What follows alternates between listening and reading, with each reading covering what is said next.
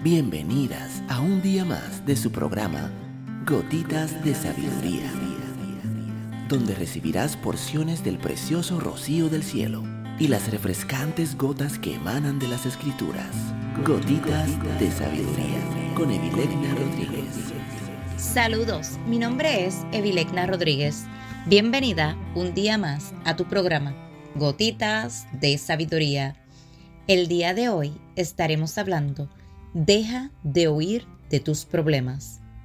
Henry Ford descubrió hace muchos años que la mayoría de las personas dedican más tiempo y energía en bailar alrededor de los problemas que en intentar resolverlos. Deja de oír de tus problemas, porque te seguirán a donde quiera que vayas. ¿Algún ejemplo necesario? Veamos. Si cambias de trabajo debido a problemas con un compañero al que no te enfrentaste, en otro trabajo puedes encontrarte el mismo problema con otra persona, ¿verdad? Busquemos otros patrones. Puedes continuar encontrando el mismo conjunto de problemas en varias relaciones románticas hasta que te detengas y resuelvas los problemas recurrentes.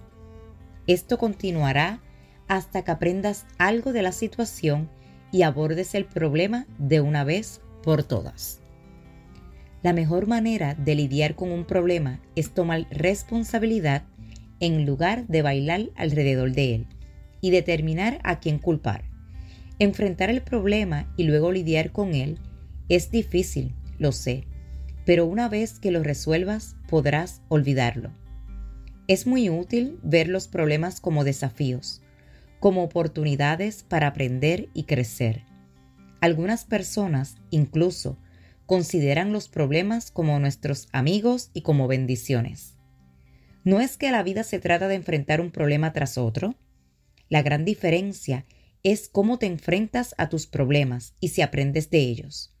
Una vez que comienzas a resolver problemas y aprendes de ellos, la vida se vuelve mucho más fácil. La mayoría de las veces es mucho menos doloroso enfrentar el problema y resolverlo que todo el proceso de bailar alrededor de él y evitarlo. La solución a tus problemas no está allá afuera, sino dentro de ti. Y para cerrar este audio problemático con una nota positiva, repasemos los problemas que pusiste y detuviste en tu vida.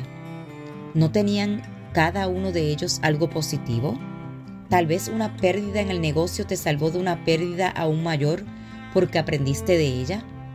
Tal vez te dejó tu pareja, pero entonces conociste a alguien aún mejor para ti.